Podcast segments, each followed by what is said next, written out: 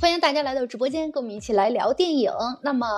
嗯，有一段时间没有聊过这个电影了。那个今天咱们聊的这个电影叫《哥你好》，乍一听起来还挺有意思的，应该是一部喜剧片，是吧？啊，那的确是这样的。这个电影呢是由马丽参演的，很多人一看到马丽之后就觉得，哎，一定是开心麻花里边又是喜剧效果。其实这个。看这个题目和再看这个主演玛丽之后的话，那么它的剧情呢和这个名字还多多少少有一点点的不是特别一样，不是完全的喜剧啊，但是其实也挺有意思的，呃，里边更多的是展现的一个亲情的一部分。哥你好呢是这个命名为是一部喜剧电影，其实我们更深层次的应该把它归纳为亲情电影。呃，这个故事大概其讲述的一个主要的环节，我跟大家说一下，当然后边我们会细聊的啊，呃，这个。玛丽呢是扮演一位母亲，那么由于母亲在出生时，由于母亲在出生时呢就逝世，也就是说这个孩子他在生孩子的时候，然后这个母亲就出现遇到了一个问题是保大还是保小？但这个母亲是玛丽演的这角色还是非常非常的坚强的啊，她一定要求要保孩子，因为她觉得这个孩子既然已经把她带到世上，就要对她负责嘛。那么她的这个老公呢，当然觉得。哎，还是就是保大人，因为有留得青山在，不怕没柴烧嘛。有大人以后还可以，这个孩子没了还可以再要。因为这个问题在产房里争执半天，因为最后还是决定，呃，那么这个玛丽呢用一个善意的谎言骗了她的这个老公，然后。最后还是保这个孩子，那么随着孩子出生呢，他母母亲就去世了。那么长远扮演的就是这个儿子小五，我们把管这个儿子叫小五。然后魏翔，大家可能对这个魏翔这个人一看有点脸熟，但是名字可能想不起来他。魏翔扮演的是这个父亲，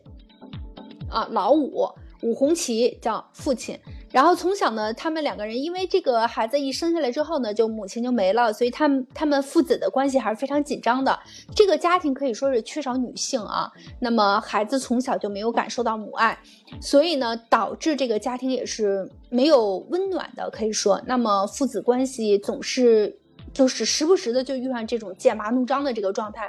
那么随着父亲他老了之后啊，那么这个孩子已经进入三十岁了，他父亲已经患了这个阿尔兹海默症，那么这个病吧是时好时坏，时而呢就想不起来这个人是谁，或者说就是时而呢又头脑非常清醒，就是一个瞬间的时候就会发生变化，他的情绪就会有很大的起伏，啊，然后这个。父子的关系呢，就随着这个父亲得了这个阿尔兹海默症之后呢，他们变得越来越紧张，就比原来还要更紧张一些，就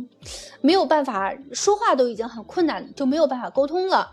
儿子呢，则被父亲守着自己的钱，不肯给他置办婚事，就觉得这个父亲有点抠门儿。然后，呃，其实是他的父亲，因为得了这个病了，有时候一阵儿一阵儿好，一阵儿坏的。好的时候还好，然后因为他也是过度的思念他的母亲嘛，俩人感情还是非常好的啊。呃，思念他的媳妇儿。呃，症状好的时候呢，然后对他儿子，对他儿子呢还稍微好一些。如果症状不好的时候呢，就直接管他儿子叫哥。呃，所以就引出了这个电影的题目“哥你好”。其实我们在。再往后边去想的话，这个，呃，这个三十岁的儿子小五呢，然后他在他父亲的房间里发现了一本日记，然后发现了一本戒指。那么随着戴上这个戒指，然后也当时也出一个好奇，翻看他母亲的日记之后呢，他就回到了三十年前，啊，那么他母亲和他父亲两个人谈恋爱的时候是在工厂认识的。他也后来一点点的摸清楚了，他母亲是因为什么原因，那么他母亲那么早就没有了。结果后来终于知道了，是因为生他的时候，两个人感情还是非常深厚的。他就回到了三十年前之后呢，然后极力的去撮合他母亲和他父亲好，并且呢，他希望改变这个他母亲的命运，不想让他母亲那么早就没。那么就只能出现一个情况，就是那他他自己就要想办法。呃，这个孩子如果要是在母亲的肚子里死掉或者流掉的话，那么他母亲就可以保住自己的性命。所以出现了一系列的这个环节，很有意思的环节啊，包括这个小五呢去冒充医生，告诉呃这个玛丽啊，告诉他说你怀的这个孩子呃是畸形，然后这个脑子发育也不全，等等等等一系列的问题，呃，那么最后后来被人揭穿了啊，然后同时的话也是他穿越回到这个他母亲生孩子那一瞬间，要求医生呢就是呃和他的父亲呢要保住这个大人不保孩子，当然他父亲还是希望保大人的，但是结果都失败了，呃，最后还是他母亲因为意志力太顽强了，坚决要求保孩子，就在他这个呃非常紧张的时候就已经。处于半昏迷的状态了，然后还是非常，还是一定要坚决要求保住这个孩子，孩子还是这样如约而至的这个降生了，他母亲也是走掉了。那么这个故事的话，他没有办法扭转啊，这个自己这个小五也说，历史呢是呃没有办法可以改变的，人生的话是可以改变一些，然后实在没有办法，那么。他还是该怎么过怎么过，然后他父亲呢，中间还遇到一个大的挫折，呃，然后这个溺水，呃，溺水的话，这个出现了成了植物人了，呃，然后他也一点一点的去感动他的父亲，最后他的父亲是好了，又恢复正常了，然后他们这个儿子呢也结婚了，他们一家三口幸福生活，在故事结尾也看到了他的母亲啊。好，那我们这个故事呢，其实是一个嗯，挺，呃，就是。如果要完整的看完，我是把它完整看完了，感觉还是挺感人的一个故事情节。那么也是为了儿子，为了满足母亲的一个心愿，同时也是为了嗯实现自己的这个愿望，然后来这个。展现出了一系列的这个这一系列的故事情节，都是为了展现出来什么呢？就是儿子怎么来，然后不想让他的母亲那么早的就离世，然后想让他母亲能跟他的父亲能幸福快乐的继续生活下去，因为他母亲呢这个。过早的离世的话，那么他的父亲性格啊，所有的一切全都发生了变化，这个家就不像一个完整的家了，他也不，这也不是他希望看到的样子，呃，但是没有办法啊，那在他极力撮合下，还是这个命运，嗯，没有办法。做改变，呃，我们一起来聊一聊电影。电影就是我刚才说的这个样子。如果要详细看过的话，肯定比我讲的要更精彩一些。你觉得这个电影最吸引你的是什么？里边哪个人物你觉得演的最好？还有呢，就是如果说你也有这样一个愿望的话，或者拿到这样一个魔戒的话，那么你你是不是也会像儿子这个电影里边演的这个小五一样，然后这么冲动的去回到那么三十年前，然后去帮助父母去呃圆一圆他们的梦，或者是改写他们的人生？好吧。这哥你好，这个电影是这个，呃，马丽、魏翔还有这个常远一起主演的这部电影啊。那个他们都是这个开心麻花的，就是演员吧。嗯，其实很多人嘛是冲着他们这个开心麻花这个名头来的。大家都说这个，虽然这部剧啊含铜量，嗯啊那个含腾量为零，但是呢，这个也是开心麻花的一部这个剧。但实际上要给大家说一下，这部电影其实它并不是开心麻花出品的。那开心麻花出品的这个电影呢，他们会自己在这个宣传的时候会告诉大家。但是呢，很可惜的是，这部电影并不是说那个开心麻花剧团就是出品的这个电影。那但是呢，里面有三位这个呃喜剧演员来参演吧。那同样大家也是非常期待的啊。呃，这部电影呢。如果说从它的故事类型上来说，那可以说是一部，嗯，寻亲类的穿越剧。那可能这个也是有网友给它定义的这么一部，呃，这么一个类型啊。这个类型其实，呃，从，嗯，并不，就说这个类型的电影啊，穿越回去见自己的父亲母亲，然后呢，帮助他们实现这个愿望，呃，并且和他们达成一种和解。这种电影呢，其实并不说是非常新鲜的，因为什么呢？因为在前面啊有这个《你好，李焕英》，然后包括这个《乘风破浪》，然后这样的嗯几部片子吧，呃说的呢其实都是同一个同一个内容，内容呢就是说，嗯作为这个儿子或者女儿的这个我们的现代人，那其实在一开始的时候都是不理解父母，啊也。没有办法，就是跟父母相处的非常好的，或者说，就像这部电影里面所铺设的，就是他跟父亲之间其实是有一些巨大的矛盾跟冲突的。呃，那他们机缘巧合之下吧，属于穿越回了一个，嗯，父母所在的年轻的那个时代，啊，而且基本上这个设定都是在什么呢？就是孩子还没有出生的时候，啊，父母可能有的是还不认识，有的是还在恋爱这种状态。嗯，那孩子回去以后呢，他就需要就是阴差阳错之下呢，要撮合这个父母，因为大家咨询的这个定律是，如果你们俩不在一起，那可能孩子就不存在的这个定律。嗯，那在基于这样这个什么相同的这个逻辑之下吧，嗯，这个设定之下嘛，大家呢就都穿，就相当于是一直在撮合这个嗯自己的父亲和母亲在一起。能看到这部片子里面其实也是这样的一个安排。呃，那从另一个角度上来讲呢，这些电影呢其实都是走的一一种喜悲剧的一种路线。那什么叫这个喜悲剧呢？我们可能看多了这个悲喜剧啊，啊，然后我是感觉，最近这种嗯喜悲剧的这种类型啊，可能也是呃我们独特的一种类型吧。因为可能比起那种纯粹的搞笑的这种无嗯无厘头的这种喜剧来说呢，我们某一些电影啊就是需要在喜剧之外，那给大家就是升华，那必然会产生一个这种类似于有一点悲的这种结局。那像《哥你好》这样的电影，肯定就会有，比如说孩子嗯就是因为母亲难产嘛，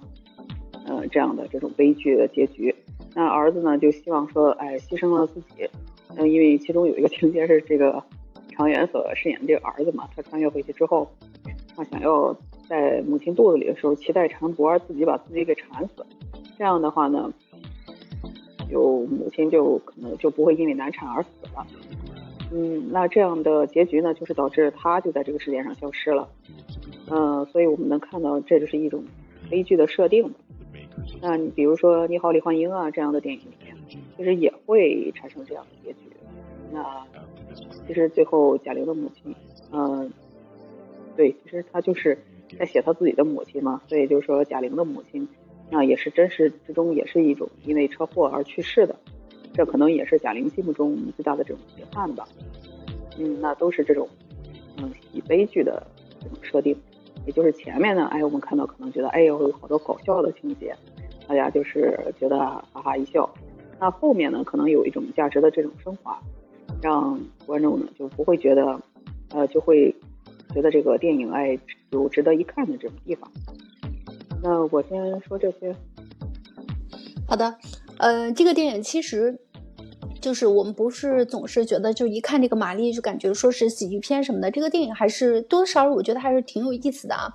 呃，刚开始看是感觉挺逗的。那么一上来的时候，觉得这个老爷子和这个儿子，然后尤其是他借他五千块钱，结果呢前脚刚借他五千块钱，然后后脚就人间清醒了，就又说的你什么自己不去挣钱，反正就一顿数落吧，觉得这儿子挺不争气的，是一个窝囊废什么的。结果他借这五千块钱是为了讨他女朋友欢心，想要向他女朋友求婚，啊，那么。这个父亲有多不待见这个儿子，从这个五千块钱里边就这个细节就能看出来了啊。那么后后边到中间，这个孩子戴这个戒指要穿越的时候，就觉得这个故事情节发生了变化，那么展现出这个孩子挺懂事的这一面了。然后慢慢慢慢，他也有点理解他的父亲了，尤其是他的父亲，然后这个溺水之后呢，然后躺在病床上，嗯，他还就是每一次把他这个穿越完了这个细节发生了什么变化之后，都要去。这个医院告诉他的父亲，跟他分享一下，然后一点一点的就理解了他们当时这个处境，直到最后，他母亲就是呃保孩子，然后保孩子不保大人，呃宁愿牺牲自己也要保住这个孩子。他虽然彻底明白了他父亲为什么会出现这么大的变化，哈。年轻的时候，那么还是非常热情奔放的一个小伙子，很热爱生活。那么打他出生之后懂事儿，他他就在想，幻想着他们一家人能在一起和和美美的吃顿饭。但结果呢，只是幻想，从来没有实现过。他也知道他父亲为什么脾气这么暴躁，然后这个，呃，性格这么。呃，变化这么大的一个原因了，因为他失去了这个他心爱的人，所以出现了这么大变化，他就一定一定要啊力争这个把他母亲的生命给延续下来。好，那我们看看大熊，大熊看了这个电影之后，然后有有什么自己的想法？好吧？嗯，整个影片呃怎么说呢？呃，八个字儿，全篇笑点和泪点同在。其实。就是说，整个影片呢，它是围绕着有两个主题，一个是就是围绕围绕着母爱来说的，它讲述就是母亲在危机时刻的时候要把最后的希望留给了孩子，完了导致于说呃他们就是说呃父母他们父母他的父母天各一方，可是呢为什么父为什么父亲又不喜欢这儿子？原因就是其实另外一个主题的爱情。对于小五来说的话，其实他能够就是说穿越回到这个嗯他父母就是相识相相识相恋。到中间的那一大堆的所谓的他去撮合的，去完成两个人的，就是说在爱情上的一一些遗憾，比如说，呃，当时就是在故事中，在影片中讲到了，说呃没有钱，很穷，因为他当时他是一个大学生嘛，就是他的父亲，然后呢，他的母亲呢是呃八级，呃是八级技工，也是当时在这个厂子里面非常厉害的这么一个人物，那么。这个八级技工呢，就非常仰仰望这个，就是说所谓这个大学生都是有知识有文化的，所以呢，就就是属于一种，嗯，女的比较暗恋男的这么一个状态。但是呢，当但是呢情节中呢，男的却非常喜欢这个所谓的产花，对吧？可是呢，后来也是阴差阳错，完了之后呢，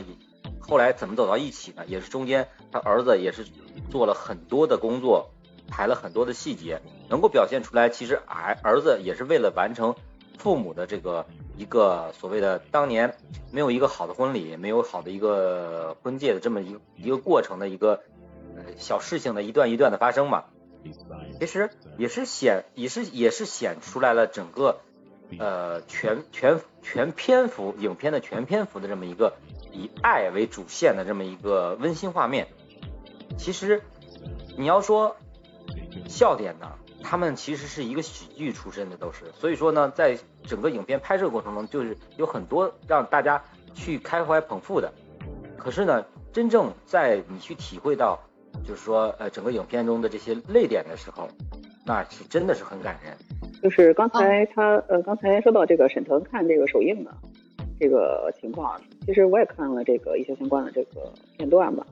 那个开心麻花剧团呢，如果因为是有那个马丽嘛、常远还有魏翔他们一起主演的，所以开心麻花剧团呢肯定必须要去支持这个电影。那其中我看到有一个特别特别搞笑的一个情节啊，像大雄说，他说这个电影里面就是笑点和泪点齐飞嘛。那我看到的这个，呃，当时有一个片段是说给孩子取名字，那这个玛丽叫呃，就是说外号叫老六嘛，那呃魏翔呢外号呃就是。呃对，呃魏翔外号是老五，因为他姓武嘛。对。那那他说，那我给孩子起名叫五加六吧。那 那这个，呃那这个谁魏翔他作为一个对魏翔有文化饰演的这个对饰演这个武红旗嘛，他作为一个工程师来说的话，他觉得这个名字真的太太那个开玩笑了，就是不太像正经八百的名字。然后玛丽一拍桌子说：“你那个什么，你有意见吗？”然后魏翔说。呃，没关系，你你叫武大郎我都同意。呃，对对对，嗯，当时这个情节真的是就是逗得所有人都在就是开怀大笑嘛。当时我看到也是沈腾也有一个镜头，他本来其实一直在就是好像是前面很感动嘛，在哭嘛，听到这个情节之后也是哭笑不得，就是让人觉得非常的有意思。嗯。我就所以我觉得这个他父亲和他母亲这两个人性格是形成鲜明的对比，他父亲反而更柔一些，他母亲就是很呃女汉子这种性格，呃，她是厂里的八级焊工，这一个女的，看这些他们这个一开场的时候是做了一个那个焊工比赛啊，在场的焊工 只有一个女的，而且还挺着大肚子，啊，就是他母亲，他母亲说别人后来就嘲笑他说你这都挺着大肚子了，还不如回家去准备生孩子去什么的，还来这儿参加比赛，他说我就是。生的孩子都会比你们强的，反正就是很强悍，这个一个母亲，但是很正直啊，嗯，很正直，所以我还是挺喜欢他母亲这性格的，跟他父亲俩凑在一起真的非常非常合适。对对，玛丽的这个表演啊，就是在前半部分，她其实还是延续了她自己的这个风格的，因为我们都知道她在这个荧幕上的形象，因为她是个女喜剧演员啊。然后她演的这个形象，就是其实跟她形象反差是比较大的。她其实是一个长得非常非常美丽的一个女性，但是呢，她演的那个无论是小品里面还是电影里面，呃，不管是这个马冬梅啊，还是这个就是呃小品里面的这些呃经典形象吧。那一般都是以这个女汉子呀，呃，或者说是一个比较彪彪、比较彪悍的一种这个风格。再加上呢，他本身是一个东北人，那这种这个彪悍的性格一出场，操着一口这个东北话，那这种形象就是跃然纸上吧，让人觉得哎，这个女的真的是太彪了，嗯，形成了这种嗯有一种鲜明的这种反差，呃，同时呢，也是给他定下了一个这个就是银幕的这种喜剧形象吧。在这一点上，我觉得是非常一个突出的形象。嗯，看大熊开麦，你要说什么？嗯，没有啊，就是你说他比较彪，这个我想起来了，这个玛丽为了为了就是说把这个自己的这个婚礼啊，就这个遗憾找回来嘛，婚礼这个遗憾找回来，然后呢亲自去赢，就是能够打到戒婚戒的一个材料，然后呢还要还要让这个还要给老五戴上，其实他戴上这个这个这个过程也是比较比较搞笑。就硬要戴上，戴上去之后呢，还要把它戴上去勒得太紧了，不行还得摘下来。嗯，那那那段摘不下来还要用那个，嗯，那叫什么冲床？啊，对对对，用零秒完成。你要相信我，我一定可以。对，因为如果有插错的话，他的手指就相当于截肢了，就废了。对于工，嗯，对于工程师来说，这这真的是简直了。就说话再说回来啊，说回来，他这个说自己准备准备这个打造一个所谓的婚礼现场嘛，然后呢还给老五准备了一幅手捧花，对吧？其实对，其实这些这些往往往往的这个叙事的一个这个让呃咱们观众看到的，就是这个对于一个女性而言，希望有浪漫，希望有一个呃非常盛大的这种就是仪式感，对吧？应该叫仪式感。对，所以说所以说呃。这是突出了，很突出了，不管说是呃当时八十年代的这个女性也好，或者说到现在的女性也好，她们永远都希望有最浪漫的时刻，都希望有最这个有仪式感的这么一个过程，能够去完美的诠释她想要在这么重要的时刻能够嗯怎么说呢，叫表现出来让让让自己也不不留有遗憾。对吧？对，嗯，你说到这儿，我就想到是这样，这个呃，当时他是为了，因为他剧中玛丽说了一句台词嘛，意思是说，呃，这个呃老五嘛，他是个工程师，所以呢，他是一个讲究人，然后呢，他必须就是要把这个仪式感呢做足一些，虽然啊他们没有钱，然后也没有这个就是嗯很富足。但是呢，他就努力，就凭自己的这个能力嘛，去赢了这两这一块黄铜，然后来打造这两个戒指。然后在婚礼上呢，他自己还扎了一个用那种呃，就是桌布啊，类似于桌布一个钩的那种东西来给自己做的那个头纱。然后加上你说的这个捧花，呃，就是非常搞笑的事情啊。现在想起来非常搞笑，但是呢，其实，在他们两个人心目之中啊，只有他们两个人最明白。这个呢，其实是他们两个人之间的一种仪式，嗯，是其实是非常正式的，这也是非常非常感人的吧？这对，嗯，对，这对当下这种怎么说呢？嗯，我们说当下这种物质是物质，嗯，就说爱情里面掺杂了太多物质的这种情况之下，两个人所追求的这种简单的质朴的这种呃爱情，其实是真的是令人非常感动的。对，这是最纯真和最真挚的内容表现表现出来了。对，嗯，嗯，那另外就是说回这个谁玛丽啊，呃，她其实我看过一些采访，说玛丽，呃，当时她是，呃，在这之前啊，她就是这个，我们都都非常熟悉啊，这彪悍的这种女性的这种喜剧的这种形象，但后来呢，她是也是结婚生子了嘛。呃，有人就问他说：“你在这个最好的年纪，你怀孕了，那可能会失去很多机会，你后不后悔？”他说了一句，就是说：“呃，我没有做母亲的时候吧，可能我体会不到有一些，就是在这个，嗯，怎么说呢，就是母亲的这种辛苦啊什么之类的。那我去再去演绎这个角色的时候，就其实并不是很到位。那他真正当了母亲之后呢，他再去演绎这些角色的时候。”他说就有一种非常真实的就真情实感的这种流露吧。那在这部电影里面，我们也看到了他后来是，呃，为了儿子，他选择了就是最后是保儿子不保大人。呃，那我觉得这个也也是体现了就是这个演员嘛，他在生活之中，然后在这个演技上都对自己其实也还是有一定的这种要求，或者嗯，他的演技真的也有非常大的突破吧，就不再一味的追求这种喜剧感，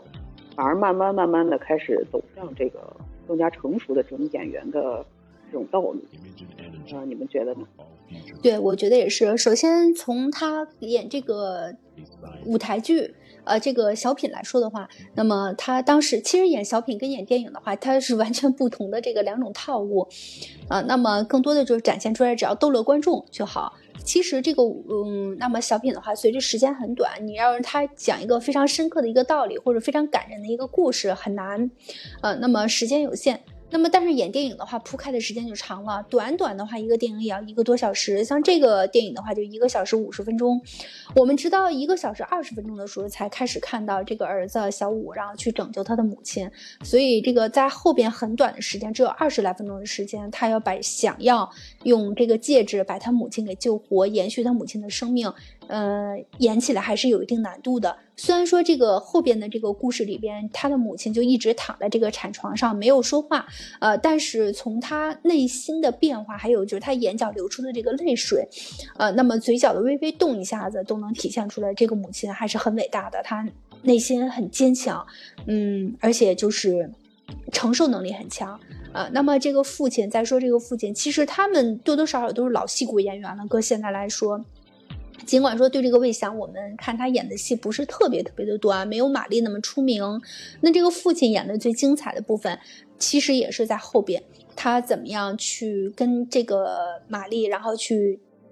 正经啊，就是到底是要保大人保孩子这一段演的也是挺感人。还有，我觉得他父亲为什么说他感性？就俩人一一起去看电影啊，看电影的时候呢，因为呃，妈妈再爱我一次应该看的这个电影，结果这个父亲坐在这个电影院看完了之后哭的稀里哗啦的，这个玛丽还去安慰他，所以也展现通过这一点的话，也能体现出来父亲还是很感性的。我不知道大熊的话对这个故事里边哪个情节更让你觉得印印象深刻呢？其实我最深刻的是最看到最后那个那个那个就那个叫啥暴发户那段儿，是那个最后变成乞丐的那个吗？对，最后变成乞丐的时候，然后把他馒头给扔了，然后呢，就说 馒头之后呢，给他呃就那个给他就从就是用穿越的形式带来了很多的好吃的，同时呢，同同时呢，完了之后呢。还给他就是有我看有那个烤鸭啥的，四个盘子全是肉。然后呢，他喊了一句：“能不能给我来个素的？”能不能给我素的？然后呢，这确实是小五深深的鞠了个躬，给他道了个歉，把他造成那样子。那段是我印象最深的。你要说中间什么打比赛呀，我觉得那是一个连贯的一个剧情。嗯，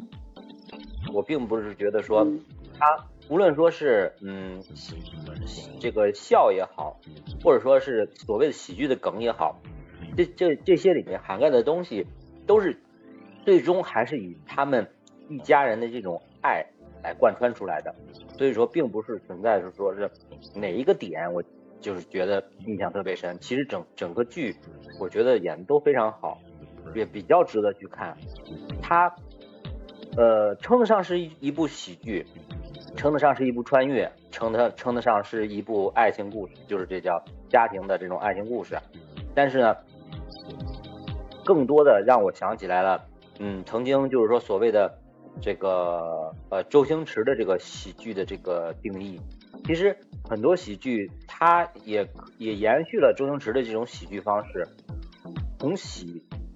从人生中看到了从就是用喜剧的形式演绎人生，但是往往。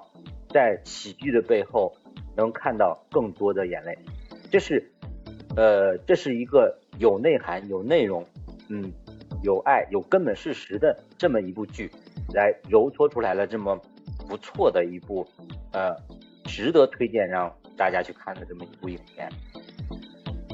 好，那我下边我就说说那个，我接着他的话来说啊，就是其实这个怎么说呢，在我心目中啊，这一类的片子，包括就是大家很推崇的《你好，李焕英》和这个韩寒的《乘风破浪》这一类的呃电影吧，那我觉得在我心目中给他打分，可能未必一定会打很高的分数啊。但是呢，这个也之所以给大家推荐嘛，我是觉得，嗯，这里面的演员其实他们就是的演技啊，也是非常非常不错的。为什么这样说呢？因为这个电，嗯，就刚才悠悠说的，这部剧的男主除了这个常远之外啊，其实应该是魏翔。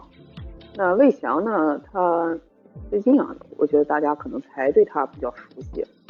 当然，可能有很多人对他也很熟悉啊。是为什么呢？因为他参演了非常非常多，也就是说这个喜剧，呃，就是非常多的喜剧和这个小品。因为他也是这个开心麻花的这个签约这个演员嘛。那但是呢，就像大叔所说的，这个他跟周星驰有一点类似的是什么呢？他一直都是一个龙套演员，他负责的是什么呢？他负责的就是这个搞笑，然后那个为主角撑场子，啊，然后呢就是牺牲自己，然后扮的非常傻。我们去搜一搜的话，可以看到李翔这个演过很多很多特别傻的这种扮丑，就是可以在这个名词上，就是说，呃，应该叫扮丑的这么样一些角色。比如他这个反串这个，嗯，青蛇里面的这个小青，哎，我经常觉得这个人是不是是不是脑子不太好，就会感觉非常的可笑。包括呢，他一些演的那个，嗯，一些角色吧，嗯，有一种这种自黑和这个，呃，就是，嗯，为，嗯，就是就是丑角的这么一个意思。那其实一般情况下，我们可能不太会注意到他。但为什么就是他在这部剧里面能当主角啊？呃，包括他之前上映的一部电影口碑，呃，其实那部剧呢，剧情包括这个大家的口碑啊都是很一般的。但是大家统一的一个口径是什么呢？对魏翔的表演是非常非常称赞的，认为他真的是不亚于这个专业的演员，甚至不亚于这个资深的演员。嗯，我们能看到那个电影叫做这个这个杀手不太冷。呃，这个杀手不太冷静。这个杀手不太冷是一部那个什么国外的经典电影啊，他们故意的就是用这个呃名词来引起大家的这个注意吧，也是一种这个搞笑的梗吧，叫这个杀手不太冷静。那正好呢，主角呢也是这个魏翔跟马丽。那魏翔呢在里面演的是一个，其实魏翔基本上就是在演他自己。那他如何就是去跑龙套，然后如何在这个电影里面，呃，想要尝试各种各样的角色，然后想要给自己就是有这种机会。那我们看到其实他是非常非常辛苦的，呃，包括这个被人嘲笑啊，然后被人欺骗啊，但是呢，他一直都没有放弃，他一直非常非常努力，然后非常认真的对待表演这件事情。那可能这个表演啊，对于魏翔来说就是他的。生命，呃，这个可能说的有点重，但是呢，从他的一些表现来，呃，从他一些表现呢，我们真的可以是这样评价他。那比如就是在这个《哥你好》这部电影里面，那这个儿子穿越回去之后呢，其中就是刚像刚才那个大雄说到的，有一个暴发户，这个暴发户呢，他抢了这个呃魏翔饰演的这个武红旗的这个前女友。这个前女友呢，当然是一个比较势利的这样一个女孩子吧，就嗯，她贪慕虚荣，她喜，她就是想跟这个贾冰饰演的这个暴发户，然后要呃，就是甩掉这个，啊，甩掉这个吴红旗。那其中有一部戏呢，就是呃，魏翔站在那儿，非常非常悲愤吧，因为他演的是一个知识分子，他不可能去做出一些很暴力的事情，但是呢，他又觉得这个女的。应该是绿了他，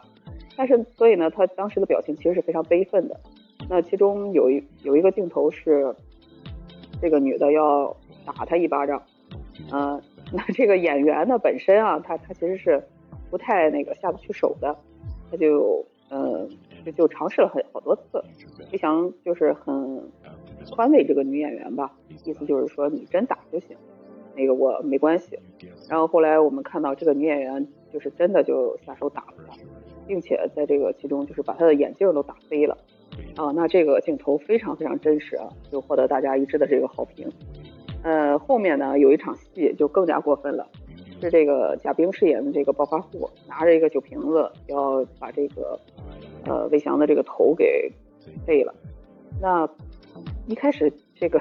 贾冰肯定是下不去手的，呃，他就是嗯，就相当于是你的麦出问题了。啊，我的麦没出问题。嗯，能听到吗？可以，可以。没有，刚卡了一下。好，那这个贾冰饰演的这个暴发户呢，他就需要拿这个酒瓶子去啊，给这个魏翔饰演这武红旗要爆头。那但是他肯定是下不去手啊。你作为一个演员来说的话，你怎么也是怕对方受伤啊？那这个魏翔就说没关系，然后还主动的教给他，说哪个部位可能更脆弱一些，就是你磕到头上它更容易碎。哎，那贾冰就按照他说的这个去做，结果真的是一下子就爆了头了。当时，这个当时就是全场就大家其实都其实这个包括这个女演员啊，她都是下意识的反应，就是在惊呼，都能看得到这个场面非常非常真实。那嗯，拍完之后，那这个全场真的都给这个魏翔在鼓掌，就在这个花絮里面都能看到。那魏翔就是从这些呃镜头里面吧，也可以看到，他真的是一个非常非常热爱电影、热爱表演。甚至于说把表演当成生命的这样一个人，那我是感觉，嗯，无论无论剧本如何吧，包括他演的许多小品，包括这些他扮丑的这些角色，那嗯，有句话说，只有这个呃什么，嗯，就是没有这个小角色啊，只有小人物，没有小角色。那只要你是一个认认真真的去演绎了这个角色。哪怕他只是一个配角，哪怕他只是一个很小很小的人物，那对于一个演员来说，这都是一个嗯非常敬业的一个演员啊。那我觉得，即便是冲着这个飞翔呃去看那个去看这部电影，也是能够值回票价。这应该就是对演员的一种尊重吧。嗯。是的，这个影片里面三个演员的话，也有好多观众跟你想法是一样的，都觉得哎，这个玛丽肯定是没有问题啊啊。那么魏翔的话演的也不错，很多人说这个魏翔表演是没有什么太大问题，尤其是针对这部电影。但这部电影给人感觉是稍微有一点浮夸，像刚才这个艾雅说的是的，呃，一致全都认为是这个长呃长远啊，就是这个。呃，小五，那么电影里边的小五，他的演技的话还需要再加锻炼。很多人说他演的有点模仿啊，嗯，就是总是找不着自我的感觉。呃，其实他从一路走来的话，演的电影不是很多，但是也是一直在努力，能够看出努力的样子。呃，但就是定位。呃，自己不知道要怎么样去演绎，包括这个人物的内心，还有就用什么方式、用什么表情去给它刻画出来，还是需要在不断的提升。那么很多人又拿这个小五和大五啊来进行比较，这俩搁在一起比较之后，就感觉，那么无论这个大五就是魏翔啊，他是演年轻时候二十多岁和这个玛丽在一起相亲的时候谈恋爱的时候状态，还有就是他作为父亲，以及他得了老年阿尔兹海默症之后的这个状态，表演还是。比较到位的，这两个一比较之后，就觉得一个天上一个地下。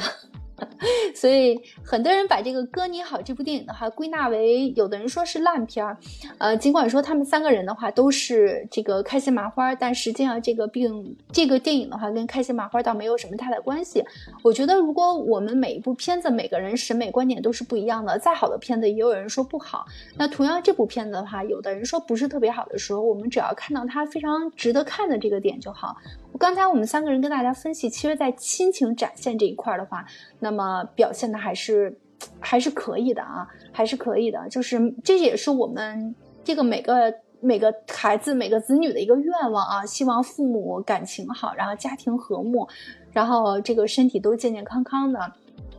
所以这一点的话是拿捏住了这个观众的心理，那么也是希望大家能够继续看下去的。嗯，好，那我们看看这个其他两位主播还有什么要说的吗？啊，大熊和艾雅，我就在想这个影片里边的经典台词，我不知道你有有多少有印象。其实这个经典台词可以回味一下。经典台词，我倒看那个北冰洋汽水，倒是感觉 挺逗的。嗯，那他穿越回去的话是八十年代，八几年的时候，对，那个北冰洋汽水是那时候是那样，现在还是这样。但我觉得他他应该穿回穿越回去啊，那个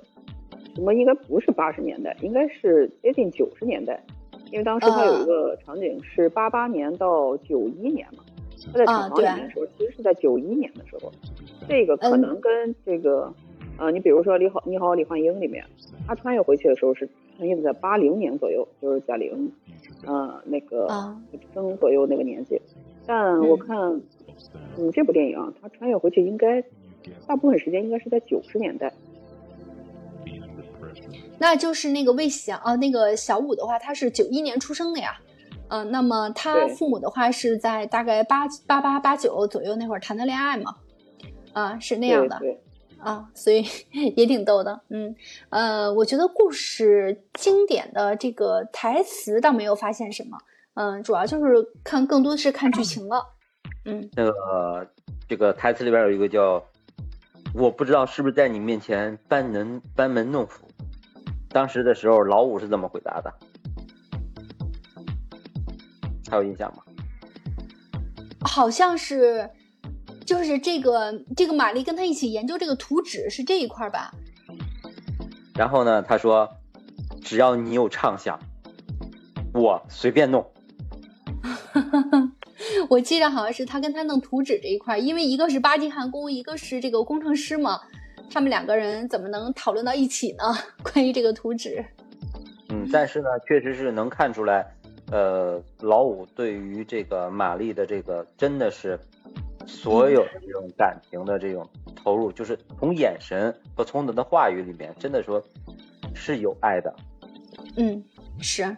能看出来。包括说，包括说，包括包括说，刚才艾雅讲的那个啊，什么五加呃什么五加六啊。啊，完了之后这边来句，没事儿，你要让我选择叫武大郎都可以。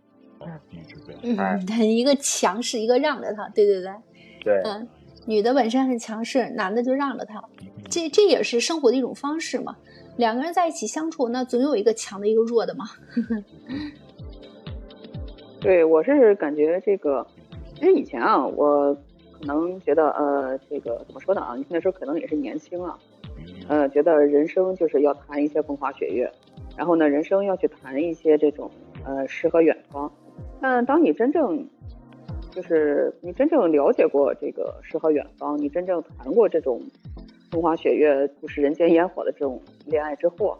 我才发现有一个事情，当然也可能是因为这个上了年纪啊，才会发现，其实这个柴米油盐啊，才是一个非常具有生活气息的一个嗯事情吧。那你比如呃怎么说呢？我现在回忆起来，因为这个老五是个工工程师嘛，然后我回忆起来，我从小有一个这个偶像，嗯，他是一个 DJ，然后呢，他他他就跟我们说，他说他说他的这个父亲啊，他在其实当时也是那种类似于这个工程师和教授一类的这种呃人员吧。然后他说那个时候八十，尤其是八十，呃，就是八九呃九十年代吧，嗯，九十年代左右，那个时候大家都去买这个彩色电视机，那但是呢，彩色电视机是非常贵的。我们都知道，有的时候会在这个大家都会在一个大院里面，可能只有一个电视机。然后他就说他父亲啊，就自己用这个显像管，然后用一个这种呃叫液晶屏，然后呢就点弄一些这个不知道从哪弄来这些这个料，然后。自己就是能做出一台电视机来，啊，他当时就是可以满足他们家里面这种生活的需求。那我小时候听到这些故事啊，我觉得哎呦非常神奇。但以我现在这个年纪来听到这个什么呢？我我就会觉得啊，这个真的可能就比一束鲜花，可能比一个什么要来的更加实际和更加实在。那怎么说呢？爱情可能太过于这种虚无缥缈。那真真实的生活之中啊，这种柴米油盐 真的其实，呃，能有一个怎么说一个一个女性的角度来说，能有这样一个男性，呃，即便是说没有很多钱，那但是在他在在他自己能力范围所，比如说能力所及的范围之内，能够给到他的这个老婆最好的这种呃这种自己最好的这种能力，也其实是一件非常非常，嗯，非常幸福的事情，就对这个女性来说。是的，嗯，那刚才的话，我们几位的话跟大家聊了一下这个《哥你好》这部电影，嗯，也有展现亲情的一面，还有呢，就是里边的这个几个主人公，然后在演绎角色方面，还有演技方面做了一些这个简单的评价。嗯，还是大家一致认为这部片子还是值得看的啊，呃，那不管说这个其他这个网评上的对这部电影的评价如何，那我们既然是看过这部电影之后呢，也是给大家来解读一些里边比较值得看的一些点。